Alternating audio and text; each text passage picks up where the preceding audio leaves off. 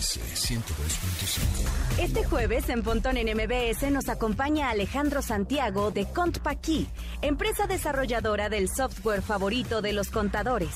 Gaby Mesa nos trae la actualidad en el mundo de las series por streaming y el mundo del cine en su sección Entretenimiento Digital.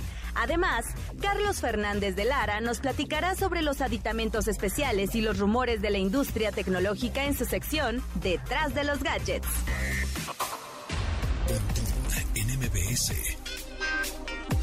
Una hora de lenguaje analógico trascendido a digital. Gadgets, gadgets, tendencias, tecnología vestible y avances que prueban que vivimos en la era que alguna vez soñamos como el futuro. Pontón en MBS.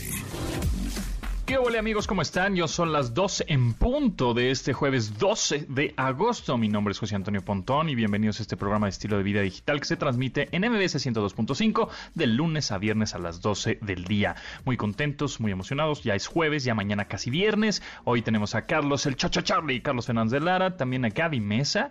Y bueno, pues esta solución contabiliza de Compact E está eh, pues muy interesante, muy funcional, muy productiva para todos aquellos que llevan su propia contabilidad o los que llevan contabilidad de otros de otras empresas, ¿no? Una solución bastante buena que no tienes que instalar nada en tu computadora, en tu PC, en tu Mac, en tu teléfono, nada, todo funciona a través de la nube. Y hablando de la nube, hemos hablado constantemente del poder en la nube, ¿no? De, de que ya no, eh, pues tenemos que instalar de pronto muchas aplicaciones o software en nuestras computadoras para que funcione, sino que todo a través de, del Internet, ¿no? Tú te metes a un sitio o abres una aplicación y a través de Internet, siempre y cuando estés conectado, evidentemente, pues funcionan las cosas, ¿no? Así como funciona la música, ¿no?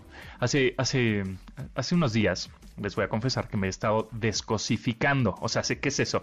Tengo entre mudanzas y que ya pues cierras la oficina porque pues por pandemia, entonces eh, todo lo mueves a tu a una caja y lo mueves a tu casa y entonces ahí está todo arrumbado. Entonces el descosificarte es de todo lo acumulado decir bueno esto ya no me sirve esto lo regalo esto lo dono esto lo tiro a la basura bueno pues me encontré unas em, carretes de de estos de audio pues y unos cassettes y CDs o música en discos compactos y bueno, pues nada más realmente ya dices, bueno, pues esta, esta, estos dos, tres discos que soy muy fan de la, de la agrupación y me los quedo y ya todo lo demás, pues va. ¿Por qué? Porque todo está en la nube, exactamente. Entonces ahí es donde dices, wow, toda la evolución que todo, nosotros éramos acumuladores, ¿no? Eh, físicos de cosas, pero ahora hablando también de los NFTs, ¿no? que hemos hablado en alguna ocasión, los non-fungible tokens, que se pusieron también de moda y que siguen estando de moda, pues todo es ya digital, todo es físico, nada es físico, todo está en la nube, todo está en el Internet. Entonces, bueno, pues justo este tipo de aplicaciones, la música está en Internet, la, el, el video está en Internet. Imagínense todo lo que, eh, por ejemplo, YouTube. Antes teníamos nuestro iTunes, ¿no? Y entonces lleno de música y tenemos gigas y gigas y gigas de música, toda bien ordenadita con sus portadas. Imagínense esa cantidad, pero en video, ¿no? Pues no, e, era imposible, ¿no? Pero pues ahora YouTube, tú le pones play a un video y lo estás viendo. ¿Dónde está almacenado ese video? Bueno, pues ya, en los videos de Google y que ellos se hagan bolas. Pero tú ya no estás descargando eso a tu, a tu disco de almacenamiento. También por eso las computadoras ahora, antes necesitabas, no, es que quiero un disco duro de 40 teras, de 4 teras, de 7000 teras. No, ya no, ¿no? Ya las computadoras vienen con unidades de estado sólido que son mucho más rápidas, más delgadas, no consumen tanta energía, no se calientan tanto, son chiquitas, son como si fueran unas memorias USB, ¿no? Eh, son chips pues de almacenamiento que tienen 256, 512 gigabytes suficientes porque todo evidentemente está en la nube, la música, los videos, los videojuegos ya también. Próximamente en un futuro vamos a ver eso, hemos platicado también aquí que el futuro de los videojuegos es pues vas a poner una aplicación en tu televisión, o sea, ya no vas a tener consola, le pones play y empiezas a jugar cualquier tipo de videojuego eh, tan robusto que sea, o sea, tan, tan necesitado de recursos de tu computadora necesita, sea, no, todo va a estar en la nube. Entonces, bueno, De eso, estamos, de eso vamos a platicar, de este software que se llama Contabiliza de Compact E, que pues ya está en la nube y es muy práctico, muy fácil de usar y bueno, eh, definitivamente recomendable. Nos pueden seguir en arroba en MBS, que es nuestro Twitter, sugerencias, comentarios, preguntas, ahí andamos con mucho gusto, aquí tengo mi teléfono para contestarles y también pueden mandar sus mensajes de voz a arroba pontón en MBS, así tal cual, pontón en MBS, búsquenos en Instagram, denos like, denos follow y en mensajes nos mandan mandan un mensaje de voz o mensaje de texto, como ustedes quieran. Si es mensaje de voz, mejor, porque puede salir al aire, evidentemente, ¿no? Entonces, bueno, también nos pueden seguir en arroba mbs 102.5 en todas las redes, en Instagram, en Twitter, en Facebook, en TikTok, ahí andamos, y en Twitter, el Twitter oficial, el usuario de Twitter oficial de la estación es arroba mbs102-5 para que nos den el follow. Y con eso le damos la bienvenida al update.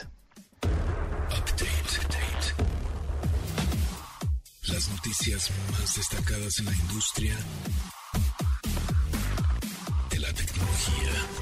Facebook adoptará métodos que minimicen la recolección de datos personales para la personalización de anuncios. Este es el primer paso en un proceso que pretende reforzar la privacidad, así como ayudar a moldear el futuro de la publicidad.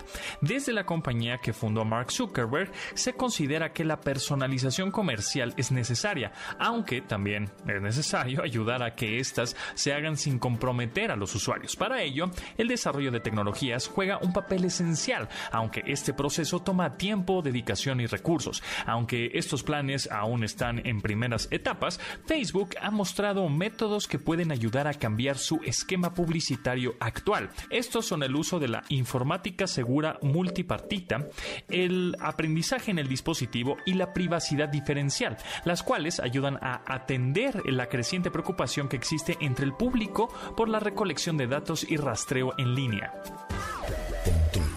NMBS 102.5. Instagram asume la responsabilidad de la comodidad y seguridad que sienten los usuarios en su plataforma, por lo que anunció nuevas medidas para combatir el odio y acoso en comentarios y mensajes directos. Para ello, aplicará una nueva función llamada Límites, la cual oculta automáticamente los comentarios y solicitudes de mensajes directos por parte de personas que no te siguen.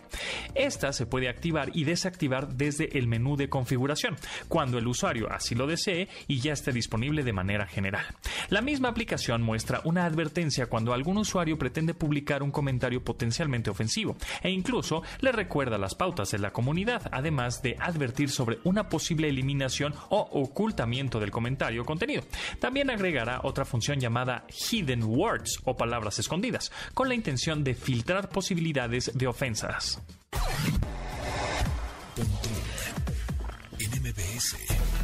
Xiaomi sorprendió en su última presentación con el lanzamiento de CyberDog, un perro robot de cuatro patas con movimiento autónomo e incontables posibilidades. La compañía define a su invento como un cuadrúpedo bioinspirado, el cual toma su diseño y movilidad de animales reales. Este funciona con una variedad de servomotores desarrollados por la compañía tecnológica y cuenta con una rotación máxima de 220 vueltas por segundo y un torque máximo de 32 Nm. Tal potencia le permite alcanzar una velocidad de 3.2 metros por segundo, lo que lo hace ágil, veloz y capaz de hacer volteretas hacia atrás. El precio del CyberDog alcanza casi los 10 mil yuanes, lo que equivale a unos 30 mil pesos mexicanos, y solo está disponible en China, aunque pronto se espera su llegada a otros países en el mundo. ¿A ti te gustaría tener un perro robot?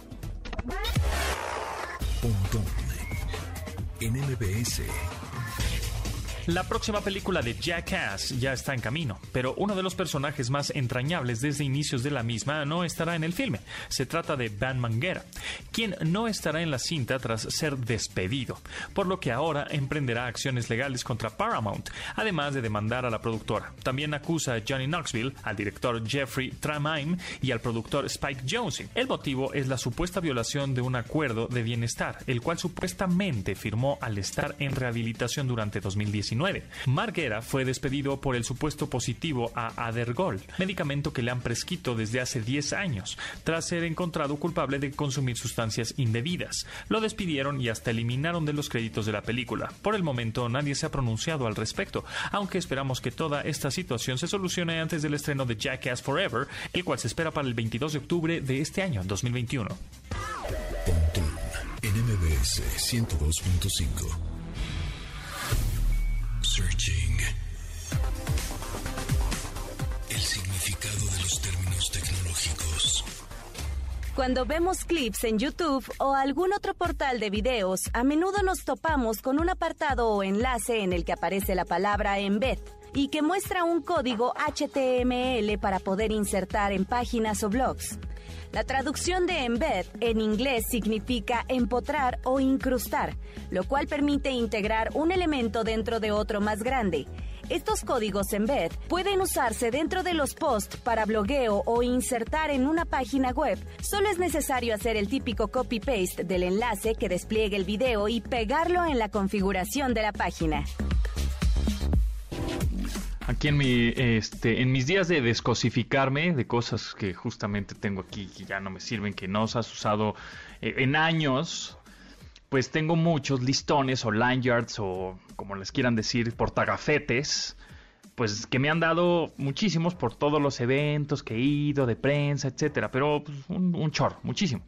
Entonces puse un story en mi cuenta de Instagram personal, arroja pontón, en donde dije, bueno, pues se van, adiós a estos lanyards, estos portagafetes, estos listones, ya no los necesito. Y además, pues han estado en una caja hace años, ¿no? Entonces, pues, si no los he usado nunca y tenerlos ahí como de recuerdo, pues mejor le tomo una foto regresando a la cosa de la nube, ¿no?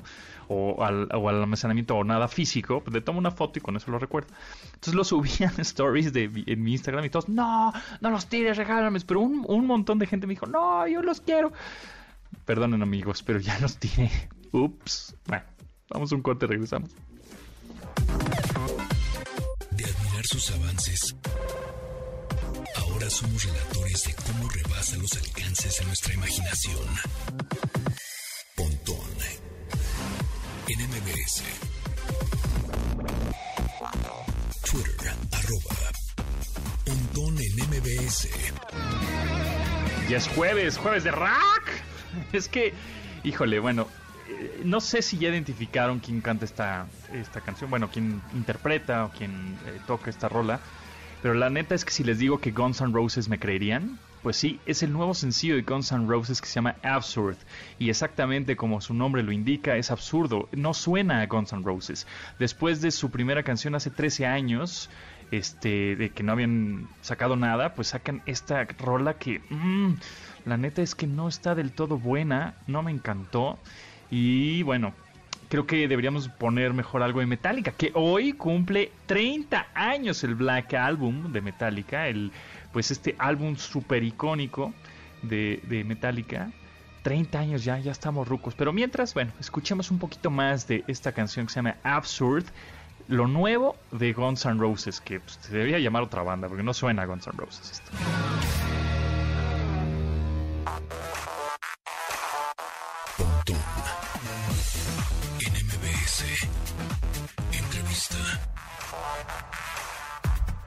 Amigos míos, qué bueno que siguen en sintonía en MBS 102.5 y en esta ocasión me da mucho gusto presentarles a Alejandro Santiago de um, Desarrollo de Nuevos Negocios para Compact. ¿Cómo estás, Alejandro?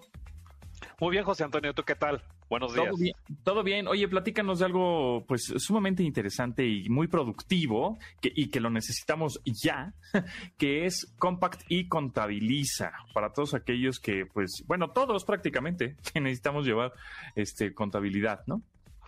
Así es, mi querido José Antonio. Fíjate que esto, pues eh, hoy en día está más en, en boga que nunca. Eh. Quiero decirte, no es nuevo, ¿eh? porque todo este tema tiene que ver con la digitalización. Eh, respondiendo un poco a tu pregunta de qué somos, qué hacemos, quién, quién es Compa aquí, yo te puedo decir que tenemos, eh, tenemos 37 años digitalizando. Muchas personas empieza, eh, comienzan a escuchar eso y dicen, ah, bueno, ha de ser algo reciente, es algo que, que, que está de moda, pero pues tengo que utilizarlo, ¿no? Nosotros tenemos 37 años en el mercado porque comenzamos revolucionando pues toda la carrera de los contadores. Nosotros fuimos los primeros que les quitamos el lápiz y les pusimos el teclado. Ahora lo que estamos haciendo es quitarles ese teclado, quitarles esa operación eh, manual y llevárnoslo a la nube para que sea todo automático. Eso es lo que tenemos haciendo eh, pues durante todo este tiempo. Somos el software preferido de los contadores y por eso es que hoy en día estamos eh, trabajando muy muy muy muy en, de la mano pues con grandes líderes en, en el área de la tecnología para que al contador y a todas las empresas que requieren cumplir con todas sus obligaciones fiscales, pues simplemente sea cuestión de entrar en una computadora con internet, ya no tenemos que hablar que cualquier cuál sistema operativo, no importa, puede hacerlo, insisto, desde cualquier dispositivo, ya no hablamos y no nos centramos a, una PC, ¿no? Puede ser una PC, puede ser una, una Mac, eh, puede ser un teléfono celular, una tablet, en fin, cualquier, eh, cualquier dispositivo conectado a internet, José Antonio. O sea, todo funciona a través de la nube, a través de tu navegador, de una manera muy sencilla, pero ¿cómo, cómo es que funciona? ¿Qué tan amigable es? Pues mira, como te digo, es muy sencillo. En realidad han sido, han sido muchos años de investigación y desarrollo para crear este sistema. Es un sistema que hereda toda la, todo el legado eh, y de esta confiabilidad que todos los contadores han tenido en nosotros y lo que nosotros hemos aprendido de ellos en estas prácticamente cuatro décadas trabajando con la contabilidad digital. No obstante, pues hoy en día con las nuevas tendencias lo que tenemos que hacer es siempre buscar estar a la vanguardia y no solo dedicarnos a hacer, bueno, pues pon un software y, y llévatelo a la nube, ¿no? Eso relativamente cualquiera lo puede hacer. Hemos, para darte una idea, hemos eh, estado eh, trabajando con especialistas, por ejemplo, de, experiencia de, usuario, pero, por ejemplo, trabajamos con unos especialistas de, neuromarketing y, y, toda esta, esta, estas nuevas formas de entender cómo, cómo funciona la naturaleza humana. Fíjate qué, qué distinto, ¿no? Parecería que estamos hablando de que, estuviéramos hablando de dos temas bien especializados. Por un lado, tecnología y por otro, y por otro lado, estuviéramos hablando de contabilidad. Ambas son cosas, pues, que, que, son, son carreras muy especializadas, pero estamos trayendo todo a la naturaleza humana, a la mente. ¿Para qué? Para, porque hoy en día nuestros usuarios ya nos exigen, pues, otras, eh, otras, otras eh, virtudes en nuestros sistemas y otros beneficios. Es decir, que sea prácticamente de, eh, de, muy intuitivo, que para su naturaleza no les cueste trabajo. De manera que no importa si eres un contador de, de, de 30, 40, 50, 60 años o eres un contador millennial, no importa si, eres un contador el que pues este, tienes a tu cargo toda un área eh, de, finanzas y acabas de salir de la universidad. Está perfectamente pensado para que lo puedas usar. Bueno, a ver, varias preguntas. Justamente, ¿cuáles son los beneficios de, esta implementación? O sea, ¿Cuál, ¿Cuál sería el valor agregado que tiene eh, me, voy a ir por una de, unas de mis favoritas, que es, ¿te acuerdas que te decía, le queremos quitar hoy en día los dedos del teclado al contador y ese anclaje a su oficina para que en realidad pueda ser productivo desde donde sea y que sea eso, más eficiente y más productivo. Entonces, antes teníamos que estar capturando, quienes son contadores me van a entender, estar capturando sus pólizas por pólizas. O si, por ejemplo, tenías una contabilidad en otro sistema que ya te quedó chico o que ves que no te está cumpliendo porque, ojo, aguas, eh, hay, afuera hay muchas, eh, muchas este, ofertas eh, de competidores muy serios también, por supuesto, pero muchas veces el, el mantenimiento del sistema a las leyes y a las obligaciones fiscales puede, pueden quedarse rezagadas. Nosotros tenemos todo un área especializada que siempre está eh, tratando de, tener todos nuestros sistemas al día y nos adelantamos a todo ello. Así que con esto, mi parte preferida, eh, creo que has, recibido alguna factura los últimos días. Bueno, en, realidad, los, los últimos 10 años de, tu vida seguramente has estado recibiendo facturas, pero ya no es la factura en papel, eso se terminó, ¿no? Sería impensable. ¿Qué recibes? Una factura en un formato que se llama XML. Técnicamente lo conocemos como un CFDI, un comprobante fiscal digital por Internet. ¿Ok? ¿Qué quiere decir esto, José Antonio? Que ya tienes una manera estructurada de un comprobante que viene codificado de una manera que, que, la autoridad nos lo pide. Entonces, te, hago una pregunta, les hago una pregunta a todos. Imagínate por qué tendríamos que volver a capturar alguien, algo que alguien ya capturó. ¿Qué pasa hoy en día? Sí, claro, pues bueno, hace, hace, hace 11, 12 años así era, ¿eh? Porque te daban tu factura impresa, pobres contadores, por eso este, no, no, no le daba el sol, pobrecito. Pérdida de tiempo tremenda.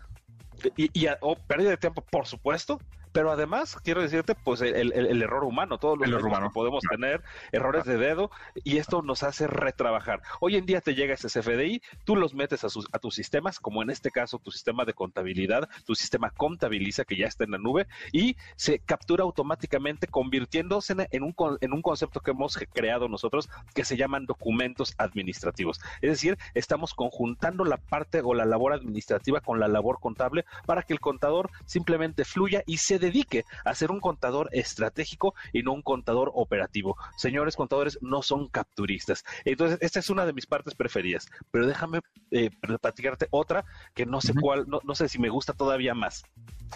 Como te digo, todos los contadores saben que tienen que estar entregando pues los archivos que pide eh, la autoridad para entregar su contabilidad electrónica. Vamos a pensar que allá afuera hay contadores que quieren cambiar de sistema o que no tienen todavía un sistema administrativo y que lo han hecho por algunas herramientas oficiales que no siempre son las mejores, sobre todo cuando la empresa tiene, empieza a tener más exigencia.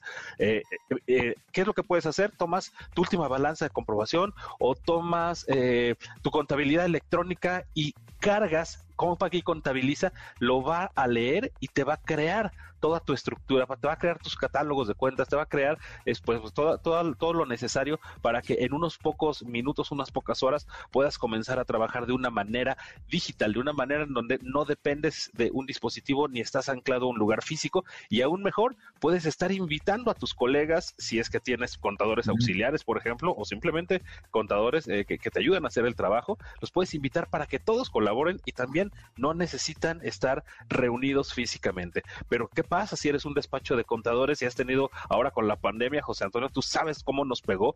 Prácticamente murieron un millón de empresas en, en, en, en México eh, y pues, pues finalmente es porque algunos no estaban preparados. De esta manera, si tú imaginas que eres un despacho de contadores, puedes no solo estar haciendo la contabilidad como ya lo hacías para tus clientes, sino puedes darles visibilidad para que sepan cómo van. No sé si te pasa, José Antonio, con tu contador, tal vez al final del mes dices, hijo, ya, ya tendrá la contabilidad o me va a dejar otra vez hasta el final, ¿no? Entonces, esto es bien importante. Sí, está buenísimo. Oye, pero ¿y, qué versiones hay disponibles de Compact y Contabiliza? Y bueno, ¿cuáles son los, los costos de esta plataforma?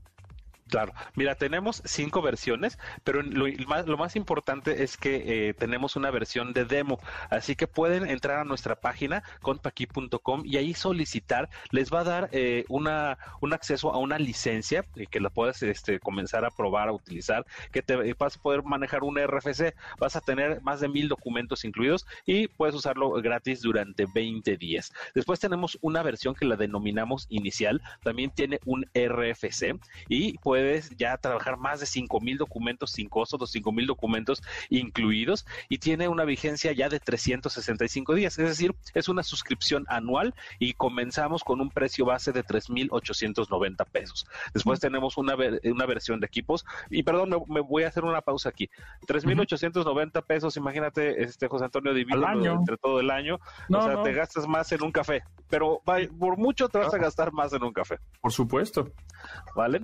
Eh, la versión equipos, esa ya es para que manejes cuatro RFCs. ¿Para quién le sirve esta, esta, eh, eh, esta versión? Pues, por ejemplo, a lo mejor eres un grupo de empresas, ¿no? Eh, o a lo mejor tienes dos, dos negocios que quieres administrar a través del, mejor sistema de contabilidad en la nube que es Contabiliza. Y en este ya tiene una, un precio anual de 9.590 pesos. La siguiente es la versión empresarial, ya te sirve para 8 RFCs y te, te va a costar 18 890 pesos. Pero la versión corporativa está bien dirigida para todos nuestros amigos que nos estén escuchando y que tengan despacho de contadores. Es multi-RFC, es decir, no tienes, no tienes, no tienes límite, incluye igual multiusuarios para todos, todos tus, colaboradores y con eso también vas a tener vigencia de 365 días. Entonces nos parece que es una opción súper competitiva. En México no hay otra, o no hay otra solución similar, pero sobre todo no hay, eh, no tienen el respaldo que nosotros eh, contamos. Somos una empresa eh, que somos referente fiscal a nivel nacional, José Antonio. Sí, me queda clarísimo. La verdad es que la marca está muy bien posicionada. Es sin duda la, mejor para llevar toda la contabilidad y estos precios y disponibilidad que nos dice, bueno, que ya está disponible, pero los precios están súper atractivos para llevar la contabilidad de un RFC, justamente si eres una persona física, una persona moral, o el multi-RFCs, ¿no? Si eres justamente un despacho que lleva la contabilidad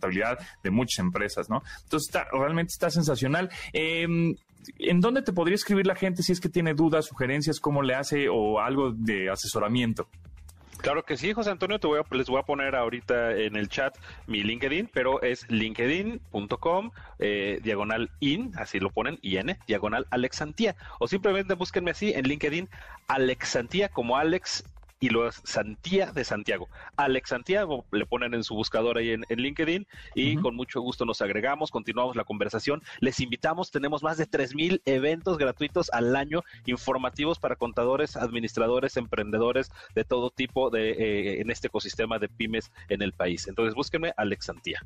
Muy bien, pues ahí está. Alejandro Santiago, eh, Desarrollos de Nuevos Negocios para Compact, muchísimas gracias. Y bueno, estaremos muy al pendiente de, las próximas justo actualizaciones que tiene esta plataforma que está increíble, sin duda alguna. Muchas, muchas gracias a ti, José Antonio, y pues estamos en contacto. Qué amable.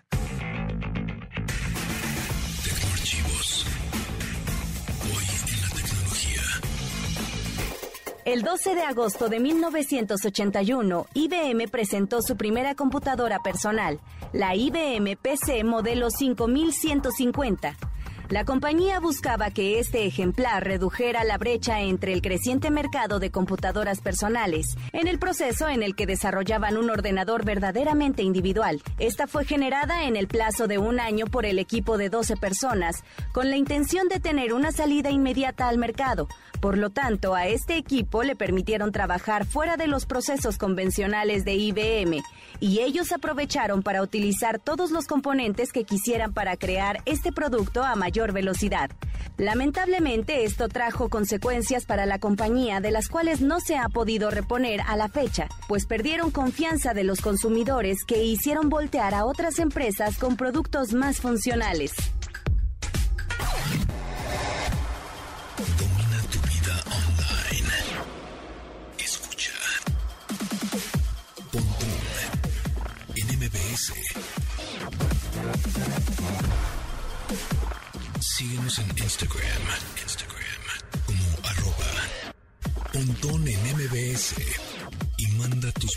Mensajes próximo 24 de septiembre, Ex Ambassadors lanzará su tercera producción de estudio, The Beautiful Liar. Para hacer promoción de este material, en conjunto lanzó un par de canciones, My Own Monster y OK, la cual escuchamos en este momento y que ya cuenta con un videoclip extraído de una presentación en vivo dirigido por el líder de la banda, Sam Nelson Harris. Respecto a OK, la canción que estamos escuchando, Harris dice que la vida es impredecible y las cosas que pasan están fuera de nuestro control todo el tiempo, por lo que le llegó a una conclusión reconfortable y es que todos estaremos bien. La canción se llama OK de Ex Ambassadors.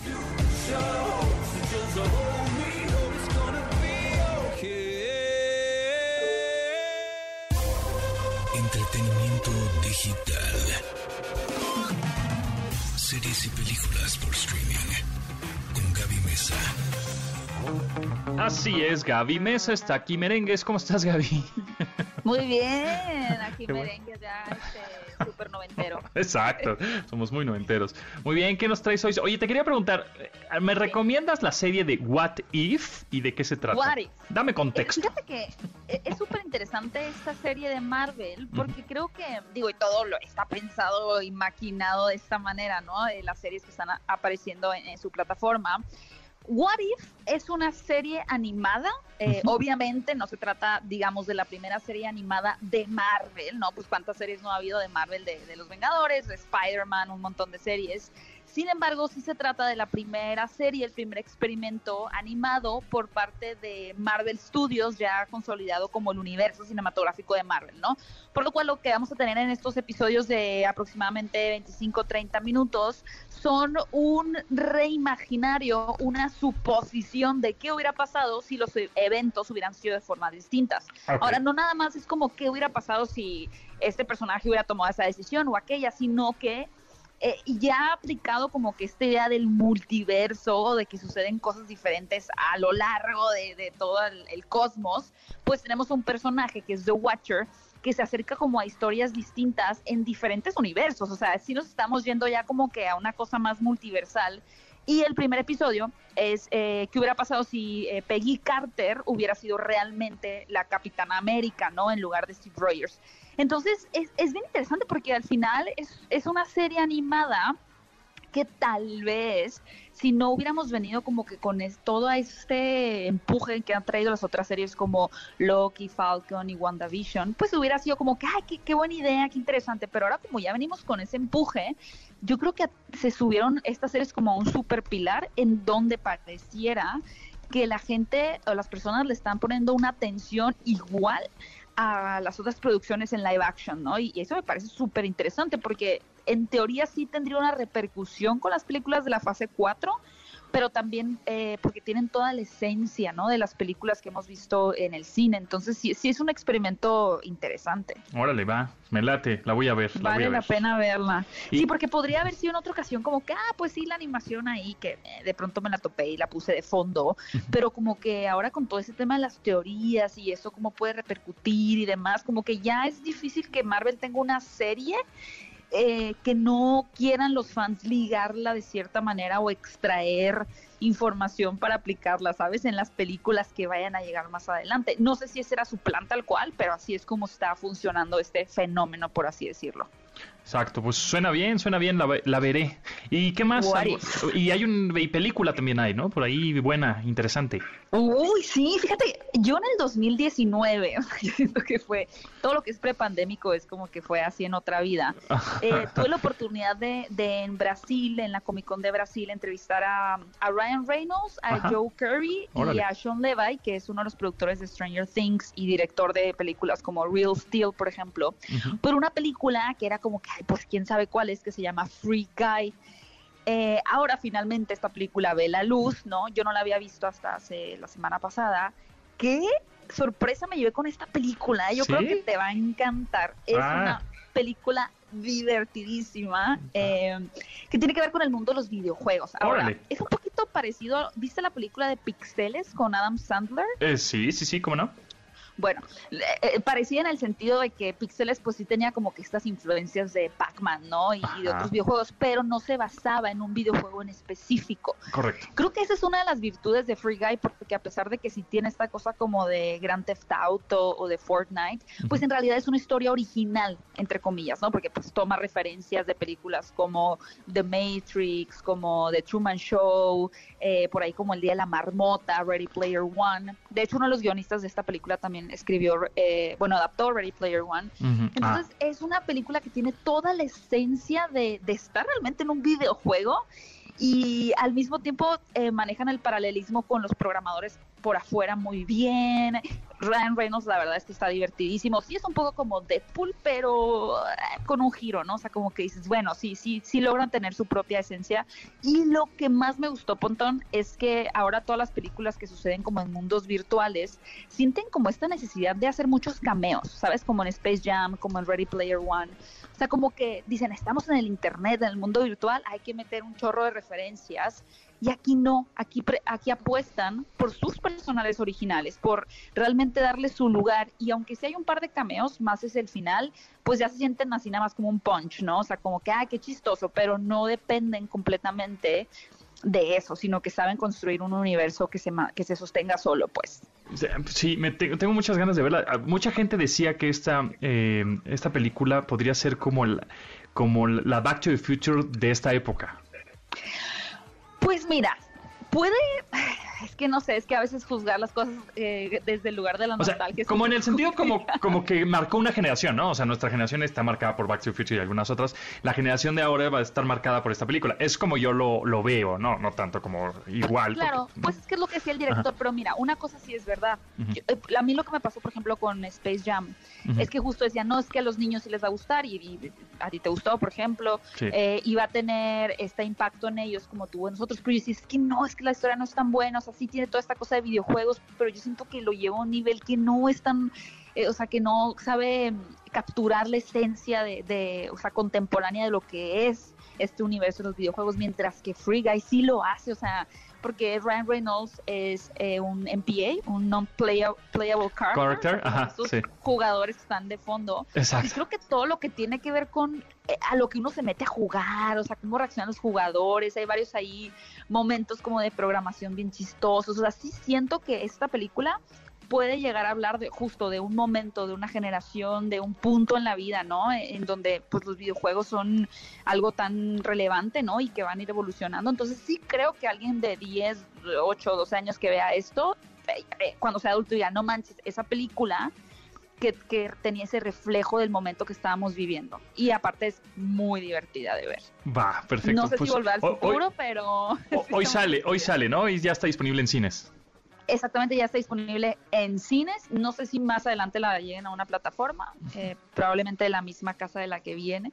Pero de momento, pues solo está en cines y vale mucho la pena ver en el cine. O sea, es una experiencia súper eh, agradable con este, muy, muy eh, para toda la familia, por cierto. ¿eh? Es una película, está violenta, pero nada así sanguinario como Suicide Squad. Ok, o sea, si llevo a mi, a mi chavo de 8, la va a disfrutar. Sí.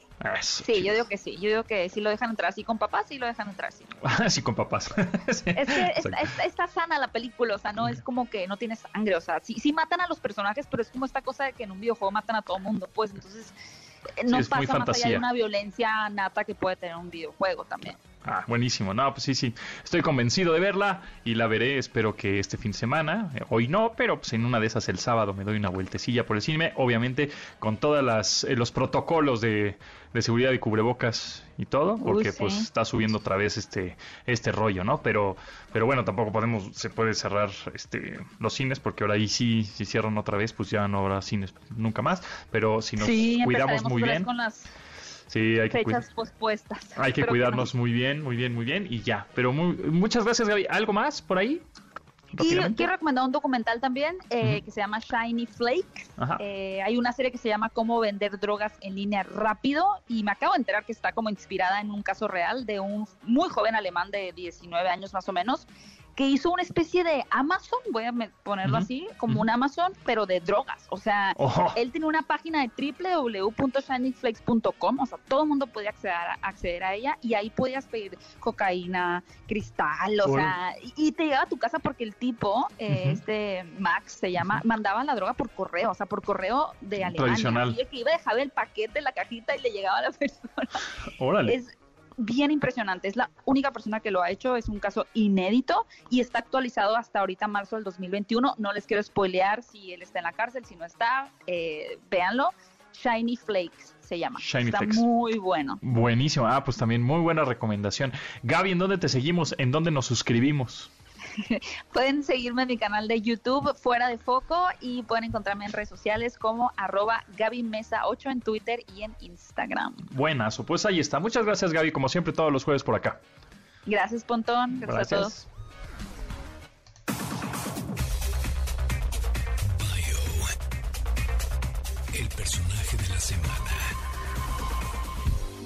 Como buen genio musical, Gustavo Cerati tenía ciertos gustos peculiares o manías que le hacían trabajar fuera de lo común o lo establecido. Algunas de estas le hacían rebasar sus propios límites y le acarrearon problemas de salud. A continuación les mencionaremos algunos de estos hábitos o creencias que lo distinguían de otros.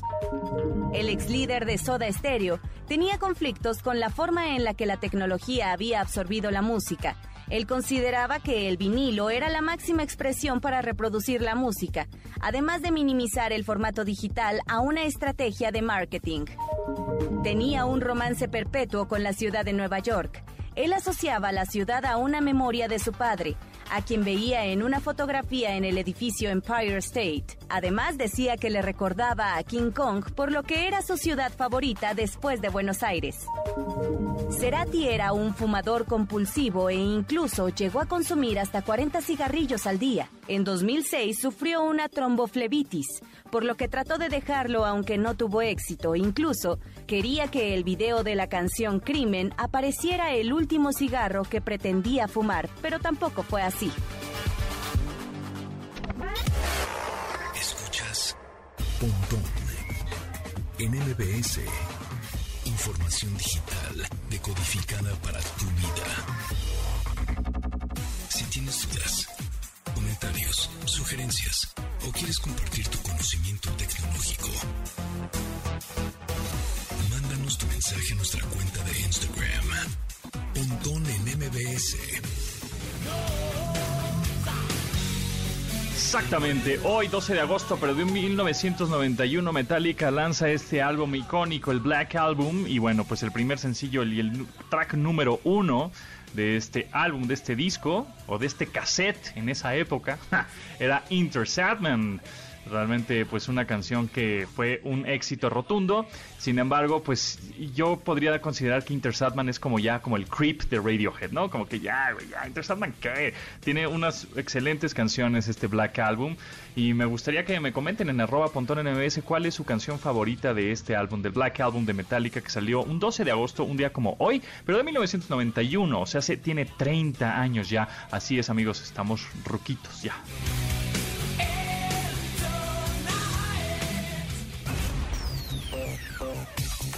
De los gadgets con Carlos Fernández de Lara. Vamos a echar el chal tecnológico con el cha cha cha, cha Charlie. Carlos Fernández de Lara, ¿cómo estás? Acá andamos. Bien, bien, acá andamos contentos, listos para el jueves de Chal Tecnológico, muchachos, con temitas morbosones, temitas interesantes. Exactamente. ¿Tú qué tanto usas el GIF, el GIF o el JIF? Exacto. GIF, ¿Es GIF o GIF? Yo le digo GIF. Yo le digo GIF, sí. sí. sí, Pero dicen que es GIF, pero bueno, pues. Dije J, ahora, pero el tema es que si les gusta mucho utilizar los famosos GIFs en plataformas como Facebook o WhatsApp o Instagram incluso, pues pudiera ser que creen mis hermanos que pudiera ser que pronto o ya no van a poder hacerlo o va a ser mucho más complicado. ¿Cómo? ¿Nos, van a quitar la diversión? nos van a quitar la diversión, porque el día de hoy eh, Reino Unido anunció los resultados de una investigación profunda de varios meses entre que tenía que tenía como objetivo vigilar la adquisición que había hecho Facebook por parte de Giphy hace un par de años, que más o menos estuvo valuada en cerca de 400 millones de dólares, y lo que dice la autoridad es al haber hecho eso, Facebook generó una dominancia absoluta en el mercado de, ellos le llaman como de publicidad o de publicidad gráfica animada, pero bueno, al final del día es Facebook se quedó con el control absoluto porque realmente no hay competencia y bueno, pues no es justo que una empresa tan, tan grandota como Facebook tenga Giphy, por lo tanto le estamos exigiendo el día de hoy al señor Zuckerberg y a Facebook que vendan Giphy, lo cual no sabemos si va a suceder, seguramente Facebook va a apelar, pero lo que sí puede llegar a pasar es que autoridades de otras partes del mundo vayan y miren la operación y digan, no, no, espérate, si hay control de mercado, si hay monopolio, sí tienes que deshacerte de, de Giphy. Me parece una cosa un poco absurda, la verdad, porque pues el Giphy, el GIF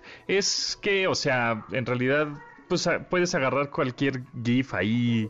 Este, entiendo que Giphy es, un, es una compañía, es una empresa, un servicio que es gratuito y que está ahí, este, pues a la orden de todos, aunque ahora es de Facebook, ¿no? Este, es correcto. Pero, pero, pues, ¿qué les, ahí no sé, qué les afecta, pues, o sea, el, pues tampoco si hay mucha publicidad, ¿cuál monopolio? O sea, pues es un Quizás el, tema menor, eh, el tema menor, que además parece ser que Giphy siempre ha sido muy transparente de ese lado, que dice que la investigación dicen que al ser propietario de, de, de Giphy Facebook, obviamente Giphy se integra en sus plataformas de una manera muy sencilla, ¿no? En, WhatsApp basta con tratar de ir a imágenes y puedes mandar una imagen o un GIF sin ningún problema y lo mismo pasa en Instagram para tus historias o en Facebook también la puedes utilizar hasta para responder comentarios. Lo que dicen es, eso no sucede en otras plataformas digitales, por lo tanto esta posibilidad de darle al usuario la oportunidad de también utilizar GIFs en otros espacios o ambientes digitales se vuelve más complicado porque aunque Facebook dice que sí permite, en el fondo mete complicaciones para que realmente ah. Giphy esté integrado en, no sé, en Snapchat o en TikTok o en Twitter. o en cualquier otra, o en Twitter, por ejemplo, que en Twitter está, de hecho, y, funciona sin gran problema. Pero, eh, y la otra es que, en efecto, esto es muy real, no existen muchos otros proveedores, al menos del tamaño de Giphy, no existen muchos otros proveedores a nivel global que tengan una base de datos tan grande de GIFs que el usuario realmente pueda, pueda utilizar pues ¿para qué quieres una, una herramienta de GIF si metes alguna cosa y te salen tres? Y dices, no, pues, por favor, o sea, ¿esto qué? Claro, Entonces aquí la idea es que, que, están haciendo que Facebook venda esta plataforma Giphy, que es la base de datos más grande de, de GIFs que hay en el en el cibermundo para que este alguien más la tenga y no ponga trabas, o sea, que no tenga ese monopolio de decir, ah, si, si me conviene o no me conviene que tú, eh, tal plataforma o tal nueva red social, pongas Giphy como servicio de GIFs. Es correcto. Y lo otro, y además esto es interesante porque no, ya, ya lo habíamos platicado en otro programa, no es la primera vez que Facebook se enfrenta a este tema. Hay que recordar que hace un par de meses platicamos que la autoridad estadounidense le estaba pidiendo a Facebook que se deshiciera de Instagram, porque la compra que había hecho de Instagram por mil millones de dólares hace ya varios años había sido una compra que eventualmente le había permitido tener un monopolio sobre el mundo de las redes sociales. A la mera hora, la investigación de, la, de, la, de Estados Unidos pues no logró comprobar que Facebook realmente fuera un monopolio o no rebasó el porcentaje de control de mercado para considerarlo realmente un monopolio, pero por lo que veo es a todas luces los reguladores están intentando a ver cómo desfragmentan a Facebook porque creen que tiene demasiado demasiado poder y demasiada presencia en el mundo digital. Exacto. Eh, pero bueno, se va a reinventar. Ya hemos platicado hace tiempo de, que Facebook quiere meter estos metauniversos y tener esta evolución de ya realidades mixtas y, y cuanta cosa. Entiendo que sí le pongan un freno porque sí podría ser un monopolio total, ¿no? En un momento dado. Pero pues, ¿qué va a pasar con Facebook? Seguramente van a hacer una empresa que se llame ahora Instagram Inc y van a ser ellos, e, ellos mismos, ¿no? Exactamente. O sea, Exactamente. Y el, y el CEO de esa empresa es el señor eh, Mark Mark Zuckerberg. exacto. señor Bort, ¿no? O sea, señor Thompson, cuando usted. ¿no? Exacto. Cuando le pise el pie. Él pisa el pie, mueve usted la cabeza. Exactamente. Creo que le hablan a usted. Exacto, sí. Sí, sí, sí. Este, eso, eso yo creo que va a acabar pasando. O sea, eh, igual se, se desintegra, entre comillas este Facebook, pero eh, un poco como lo que pasó con Google, no lo sé que como que ahora ya no es Google, sino es Alphabet, y entonces fiscalmente ahí le dan la vuelta y todo. sí, Google podría, perdón, Facebook podría terminar haciendo algo así y decir, bueno, pues tenemos un montón de negocios, no somos dominantes en ningún mercado, porque los separamos por completo y entonces hay empresas que, que, forman parte del mismo conglomerado, que en este caso es Alphabet, pero no forman parte de Google, porque Google ya solo es una de las empresas de ese conglomerado, que, que, sigue siendo la empresa que para Alphabet hace el 97% del ingreso, es verdad, las demás son súper chiquititas todavía, pero bueno, como dices, con eso se pueden quizás eludir el, el, sablazo gubernamental de, de antimonopolio. O, un poco lo que pasó con Huawei y Honor, ¿no? Que Honor era una submarca de Huawei este, también de teléfonos y, dispositivos. Y cuando fue el veto de ya no pueden tener servicios de Google, Huawei, y automáticamente pues Honor se ve afectada, dice, bueno, pues voy a vender a Honor, pero se los vendieron a otros chinos, ¿no? Eh, y, bueno, ahora Honor ya puede utilizar los sistemas este, móviles de Google y todo. Es, correcto. Que, lo diríamos de broma, pero la... estaba leyendo que que la, venta ha sido probablemente lo mejor que le ha pasado a Honor en su vida. Por supuesto. Porque está, la empresa está creciendo y está creciendo a números que antes no crecía, y la incluso estando dentro de Huawei. Y la mitad de Huawei se fue para Honor. O sea, la mitad de empleados se fueron para Honor y tienen todo el know-how de, de, Huawei. Pues ya nada más es cambiarle un poquito ahí la marca. Y si en dado caso más adelante, no, lo dudo, lo dudo, lo dudo, pero es hipotético, desaparece Huawei, pues ya tienen a Honor súper poderoso otra vez, ¿no? Totalmente, totalmente de acuerdo. Entonces es mover las fichas de tablero nada más. Exactamente. Pero pues al final de cuentas el, el, juego sigue siendo el mismo. Así es, es correcto, es correcto. Chacha Charlie, ¿en dónde te podemos seguir? ¿En dónde te podemos leer? Pues estamos eh, todo el tiempo haciendo contenido para ustedes en arroba charlie y ya en Twitter y también estamos en Instagram en arroba chachacharlie, también compartiendo ahí algo del contenido que hacemos eh, diario para ustedes en force.com.mx. Ya está, muy bien, pues síganlo para seguir el chal tecnológico. Muchas gracias Carlos Fernández de Lara, chachacharlie y bueno, pues nosotros nos escuchamos mañana a las 12 del día en esta frecuencia MBS 102.5. Les recuerdo que también estamos en versión podcast y nos pueden escuchar desde sus bocinas inteligentes en Echo o en Alexa o en Google Assistant, en donde quieran. Muchas gracias a Rodrigo Luis Vero, Itzel y Marcos en la producción de este programa y se quedan con Manuel López San Martín en MBS Noticias. Hasta luego. De admirar sus avances, ahora somos relatores de cómo rebasa los alcances de nuestra imaginación. Pontón en MBS.